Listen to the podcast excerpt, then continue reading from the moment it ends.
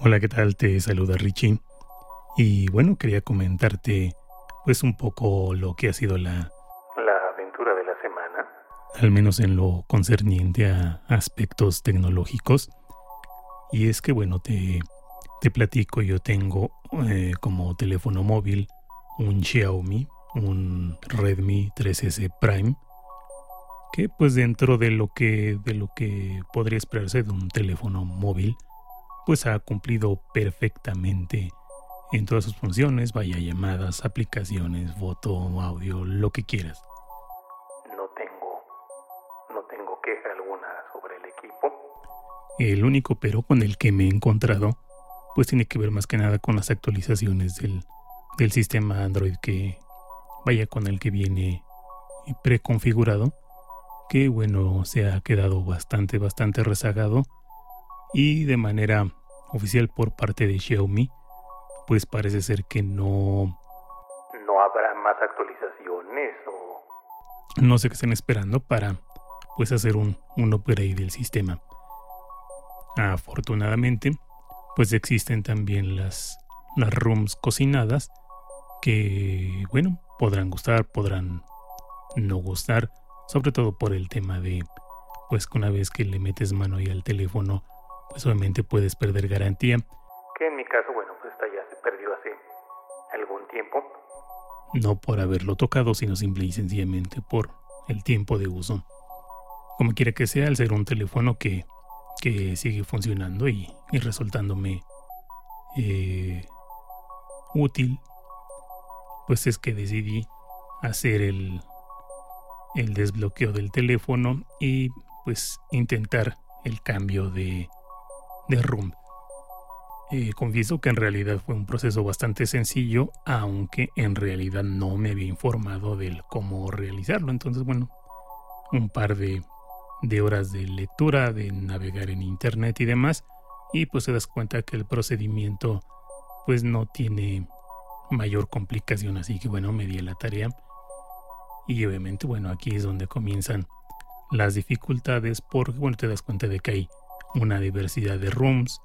Eh, algunas te van bien en el equipo, otras no tanto, otras te consumen batería de más, otras tienen algún lag en determinado momento, qué sé yo, cosa de, de andar probando realmente no hay no hay así como que una apuesta segura, simple y sencillamente pues tendrás que pasar por una diversidad de, de pruebas que bueno, lejos de, de ser incómodas, al menos para, para mí, pues resulta como que un proceso de aprendizaje que pues no está, no está de más eh, tener nociones de cómo, de cómo realizarlo.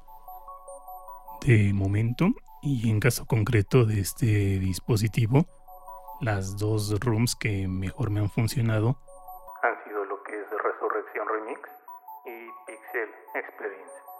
no conocía Resurrección, me, pues fue, fue grata la, la experiencia, me gustó bastante.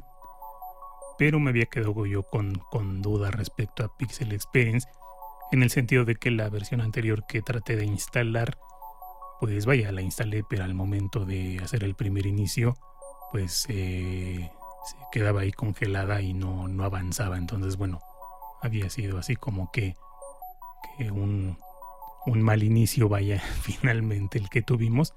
Sin embargo, bueno, en esta última eh, versión que salió, bueno, la instalación se hizo eh, sin, sin problemas. Y bueno, me, me gustó, me ha resultado pues agradable la forma en la que está trabajando, comportándose el teléfono.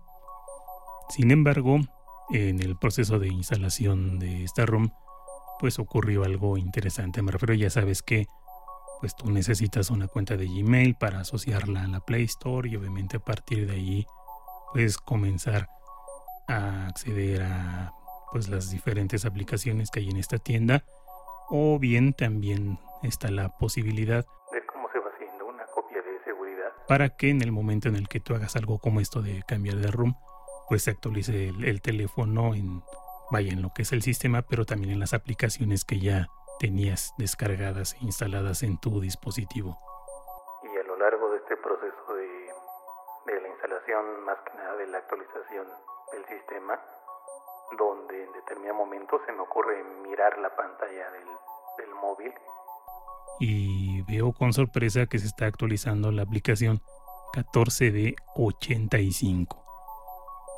Fue entonces que me di cuenta de la cantidad de aplicaciones que tengo instaladas. Obviamente esto habría que sumarle las que ya vienen por stock, ya vienen por default dentro del, del sistema, dentro de la ROM. Entonces aquí fue donde yo me dije, vaya, creo que tengo un problema. Pero todavía dudando un poco de esta cuestión, dije voy a hacer la comparación con el, vaya, con mi, mi portátil, con mi equipo regular, ver cuántas aplicaciones son las que yo tengo instaladas. Entendemos que también un, un sistema viene con una serie de aplicaciones adicionales. Pero y tengo a mi... Mi serie de aplicaciones que uso por defecto y me doy cuenta que las que yo he instalado y las que uso regularmente no llegan ni a 25. Entonces, ¿cómo es posible que en el teléfono, en el móvil, tenga mucho más aplicaciones que las que tengo en un, en un equipo de trabajo? Entonces así fue que me, que me di cuenta de mi problema de adicción en cuestión de, de, acopio de aplicaciones. Y entonces dije, bueno, algo, algo hay que hacer. Y fue así que recordé el podcast de una chica llamada Laura, eh, podcast llamado Vacía tu bandeja. Y bueno, un, un podcast donde, bueno, ella se dedica a dar una serie de recomendaciones y demás en este sentido, me refiero en organización, tiempos, vaya, cosas que pueden ser muy útiles para, para cualquiera de nosotros. Lo recomiendo. Y bueno, eh, en un episodio en concreto llamado Simplifica aplicaciones, pues comienza ella haciéndote la invitación a hacer un pequeño ejercicio donde, bueno, te pregunta, ¿no? Bueno, trata de recordar cuántas aplicaciones tienes y, bueno, aquí yo simple y sencillamente perdí, ¿no? Me refiero, ni siquiera sé cuántas tengo hasta en ese momento en el que me estoy dando cuenta del increíble número de aplicaciones que tengo, que no sé si me sirvan, que no sé si no me sirvan, pero si no lo sé, pues obviamente es porque estoy teniendo claramente un problema. Así que siguiendo algunas de sus recomendaciones y incorporando también algunas mías, pues me di a la tarea de trabajar sobre esta situación y bueno, comencé por descartar lo que podría yo llamar eh, aplicaciones inútiles. No porque sean inútiles per se, pero a ver si me, me explico, me refiero. Por poner un ejemplo, digamos Netflix, una aplicación que bueno te permite ver, como sabemos, películas, las puedes ver desde tu televisión, desde un ordenador o desde el móvil.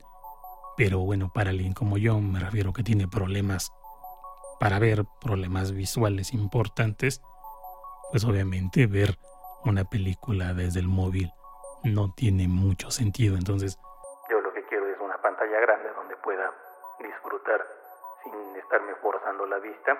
Luego entonces, una aplicación como esta en mi móvil, pues no tiene ningún sentido. Lo mismo lectores de libros digitales, pues la misma situación.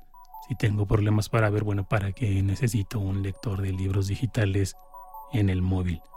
Aplicaciones de ofimática, ya no solo por el tema del tamaño de las letras ¿no? que puedas tener en el móvil, sino que también pues la misma situación ocurre con el teclado. Se vuelve incómodo trabajar, redactar algún documento o cualquier cosa que tengas que hacer que implique el uso del teclado del móvil una, una, una cuestión práctica ¿no? En, en, en, este sentido, ¿no? El flujo de trabajo se vuelve realmente complicado. Entonces, todo ese tipo de aplicaciones directamente eh, he ido a, a quitarla. Luego, por ejemplo, tú en este momento estás escuchando un podcast que obviamente lo puede haber grabado desde el móvil, pero si no me gusta la calidad del micrófono, si no se me hace precisamente el, medio idóneo para producir un audio, pues lo mismo, ¿para qué necesito una aplicación de grabación, de edición de audio en el móvil? Si donde lo voy a terminar editando, pues es del ordenador. Entonces, igual. Todo ese tipo de aplicaciones, fuera, fuera, fuera. Y finalmente, una de las recomendaciones de Laura que tome al pie de la letra es aquella en la que dice que, bueno, en el, en el dispositivo móvil puedes crear una carpeta, mandar ahí todas las aplicaciones y, bueno, te propones mm, como, como, como ejercicio el ir sacando únicamente aquellas aplicaciones conforme las vas necesitando, son las que vas a ir dejando en tu pantalla principal y las que obviamente vas a conservar. Después de un tiempo, si no has sacado todas esas aplicaciones, significa que no las has sacado porque no las utilizas y por tanto están sobrando en tu equipo. Esto me pareció interesante. Obviamente estoy en proceso, entonces ahorita estoy viendo de cuántas aplicaciones logro deshacerme, pero, pero ya de cajón de esas 85 que tenía, ya bajé a 72.